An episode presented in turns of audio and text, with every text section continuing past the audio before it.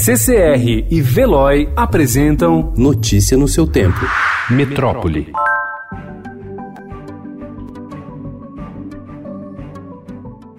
No documento Querida Amazônia, divulgado ontem, o Papa Francisco rejeitou qualquer possibilidade de que homens casados venham a ser ordenados padres, mesmo que provisoriamente, para atuar em áreas com falta de sacerdotes. A proposta foi o centro da discussão entre bispos durante o Sínodo da Amazônia em outubro. Francisco já havia tornado pública sua opinião quando destacou a coragem do Papa Paulo VI ao defender o sistema atual em meio às mudanças dos anos 1960 e 1970 e quando disse ser contrário ao celibato opcional. Vídeos de uma perigosa brincadeira em que adolescentes dão uma rasteira em colegas têm circulado nas redes sociais e preocupado pais, educadores e médicos. No desafio, dois jovens se posicionam ao lado de um colega que é orientado a pular e então recebe o golpe. A pessoa acaba caindo e batendo a cabeça no chão. Especialistas afirmam que a queda pode causar danos no crânio, no cérebro e na coluna. Em novembro do ano passado, uma jovem de 16 anos que participava da brincadeira morreu em Mossoró, no Rio Grande do Norte. Um idoso, uma criança, uma gestante ou um doente.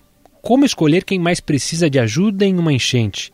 É com um controle emocional e treinamento técnico que Natália Giovannini, primeiro-tenente do Comando de Aviação da Polícia Militar de São Paulo, conseguiu resgatar, em um procedimento considerado cirúrgico, a garota Ana Clara, de 4 anos, que ficou presa na ponte da freguesia do Ó, na zona norte da capital paulista, por causa dos alagamentos que aconteceram na segunda-feira desta semana. De acordo com o um registro do Instituto Nacional de Meteorologia, o volume de chuvas que atingiu a capital paulista nos primeiros 11 dias de fevereiro em São Paulo já é o maior desde 1999.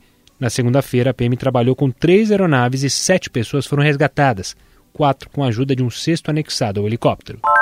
Para dar mais visibilidade ao trabalho das cientistas mulheres do Brasil, foi lançada ontem a plataforma online Open Box da Ciência, que destaca o trabalho de 250 pesquisadoras consideradas protagonistas em suas áreas. O projeto cruzou dados do Censo da Educação Superior com informações de outras bases de dados oficiais, como a plataforma Lattes, para rastrear o número de artigos científicos publicados, prêmios recebidos, eventos organizados pelas cientistas e se estão engajadas em divulgação científica científica. Notícia no seu tempo. Oferecimento CCR e Veloy.